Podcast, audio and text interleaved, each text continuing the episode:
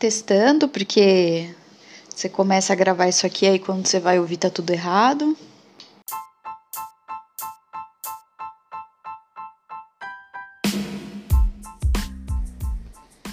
Olá, eu sou a doutora Regina Nogueira e esse é o podcast Dúvidas Low Carb. Hoje eu vou falar sobre a low carb versus a dieta flexível, né? A dieta flexível é o que é considerado a antítese da low carb, né? A low carb considerada uma dieta altamente restritiva e a flexível vem com essa proposta de tudo um pouco, né? Comer de tudo um pouco com moderação baseada na ingestão energética, né? É, na flexível, a dieta flexível você pode comer é, de base, né? Por, por, teoria, o que você quiser, de, desde que aquilo esteja dentro de uma um target energético, né? Um target calóricos. E na minha opinião, ela nada mais é do que uma a nossa low fat, né, a dieta baixa em gorduras revisitada, né? Porque quem nunca contou calorias, né, para saber se chegou no, num número ali que seja menor do que o seu, o seu gasto energético. É uma dieta de número, né? E ela é muito interessante, mas e, e ela, ela tem uma, uma proposta é, assim de um jeito que deixa as pessoas interessadas e atraente, né? Ela tem uma proposta atraente porque quem não quer comer de tudo e mesmo assim estar magro, saudável? estar perdendo peso, né? Se for o caso. Então, ela é uma dieta, eu diria assim, sensual para quem precisa perder peso, né? E para quem tem esse apego, como a maioria de nós tem, a certos alimentos de maneira quase obsessiva, né? É, a dieta flexível tem muita, muitos defensores hoje em dia. A, as escolas de nutrição estão é, priorizando esse tipo de abordagem nutricional.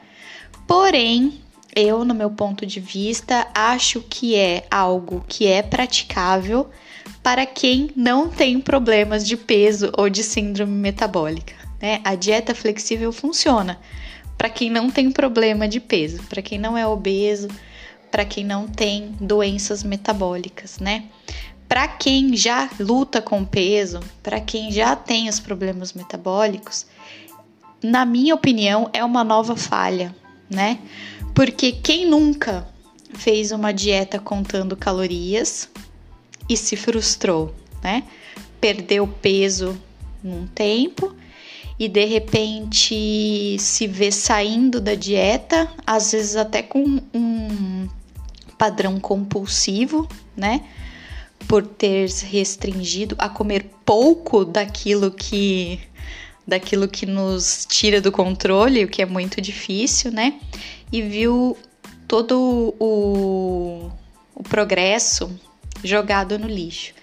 Isso aqui eu queria só fazer um adendo. Toda vez que a gente emagrece, que a gente perde peso e volta a engordar, metabolicamente se torna mais difícil da gente perder peso. Isso aí é uma, uma adaptação corporal. Então, quanto mais vezes você perder peso, voltar a ganhar, mais difícil será perder peso novamente, tá bom? Isso é, é uma adaptação normal do nosso corpo.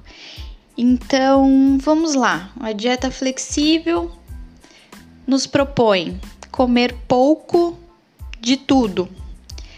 Você consegue comer pouco doce de leite? Você consegue comer pouco brigadeiro? Você consegue comer pouco macarrão? Se você consegue, provavelmente essa é a dieta para você.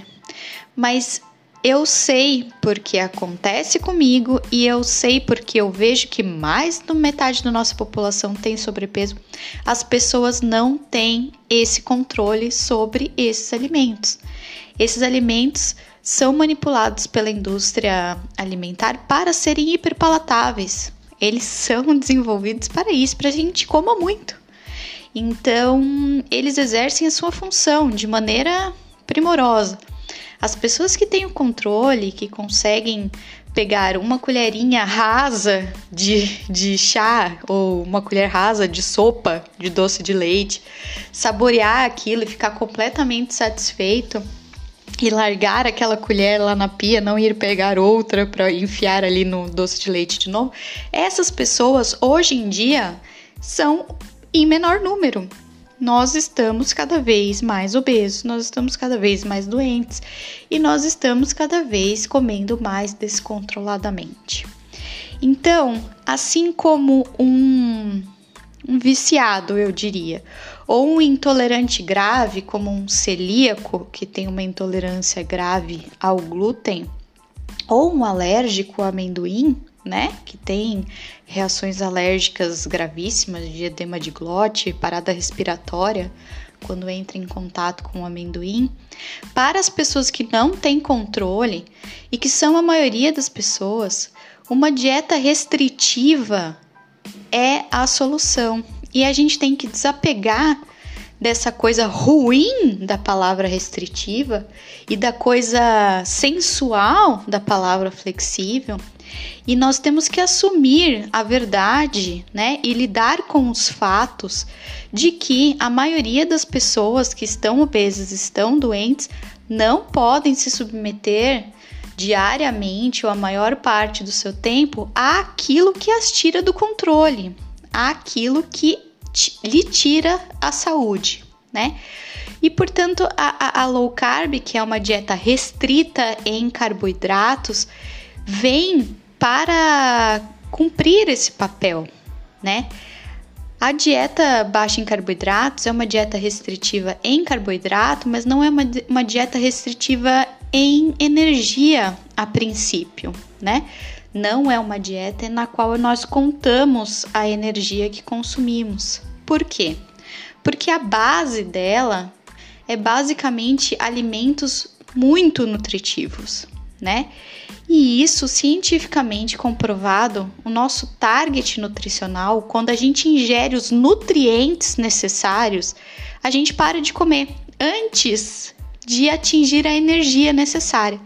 Então, quando a gente baseia a nossa, nossa dieta em pequenas quantidades de pão integral, que tem pouquíssimos nutrientes, embora seja vendido como algo sensacional, mais uma vez eu convido vocês a compararem a tabela nutricional de 100 gramas de pão com 100 gramas de carne, 100 gramas de ovo, né?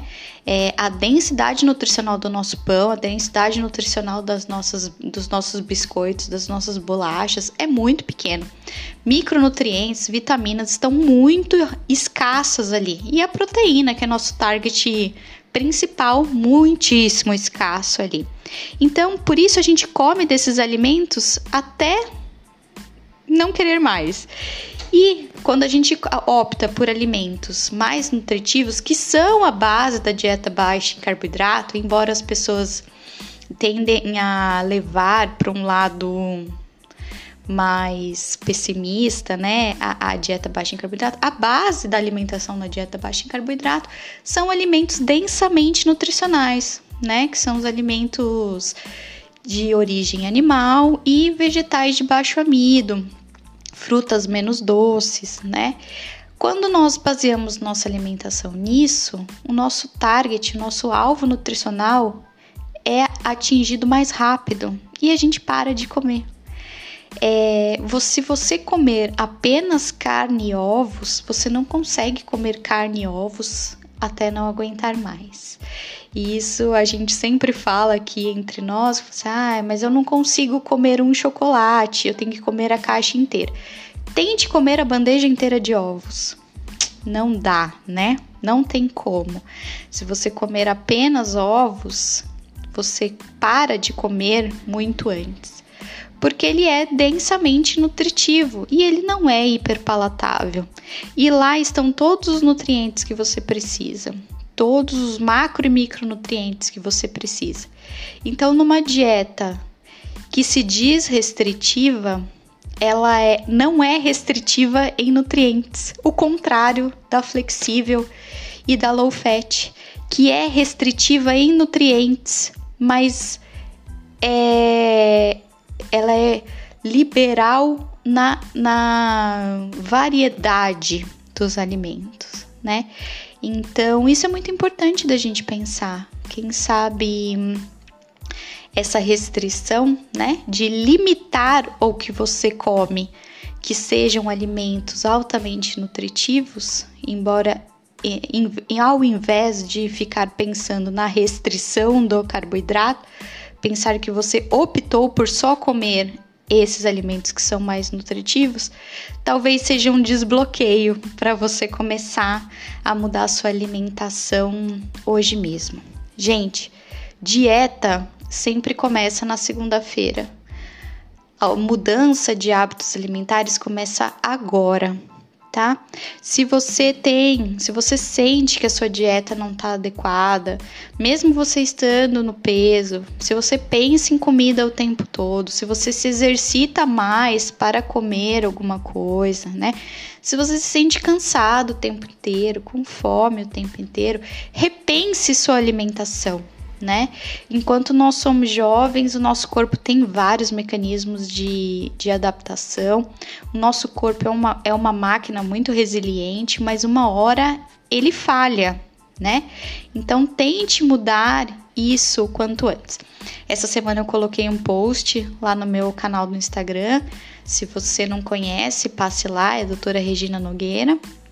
E, e eu lá eu dei algumas dicas de para as pessoas que não querem fazer low carb, para os meus amigos cabeças duras que não querem restringir os seus carboidratos, mas pequenas dicas para que o metabolismo seja seja beneficiado, mesmo que a, a qualidade, né, e a, a, o teor de carboidratos da dieta não se altere.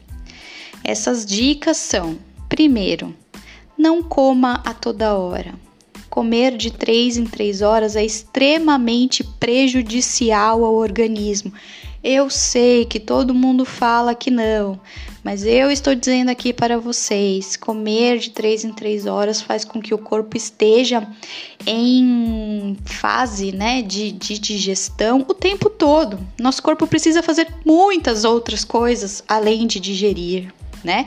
Nosso corpo precisa armazenar, precisa formar, precisa pensar, precisa se renovar. E a gente não dá chance para o nosso corpo fazer isso quando a gente está comendo toda hora.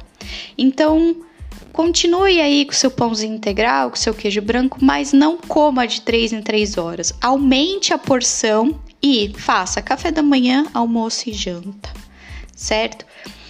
Outra dica é: preste atenção e diminua drasticamente a quantidade de produtos industrializados na sua dieta, né? Então, se você é daqueles que carrega o biscoito integral, carrega a barrinha de cereal, mude isso, a barrinha de cereal para uma, uma porção de, de amêndoas, de castanhas, né? O, o biscoito, procure fazer o seu biscoito com farinha em casa, né? É, fuja dos ultraprocessados, porque os ultraprocessados eles têm lá muitas químicas e muitas coisas manipuladas que fazem muito mal para o metabolismo, entre elas o óleo vegetal e o açúcar em quantidades assim exorbitantes. Então não coma toda hora, diminua os pacotinhos da sua dieta, pacotinho de macarrão, pacotinho de biscoito, pacotinho de chocolate, né? Tente substituir por comida de verdade. Nem que seja um purê de batata, nem que seja um arroz, mas procure menos industrializados. Isso aí já é um grande benefício pro, pro metabolismo de vocês.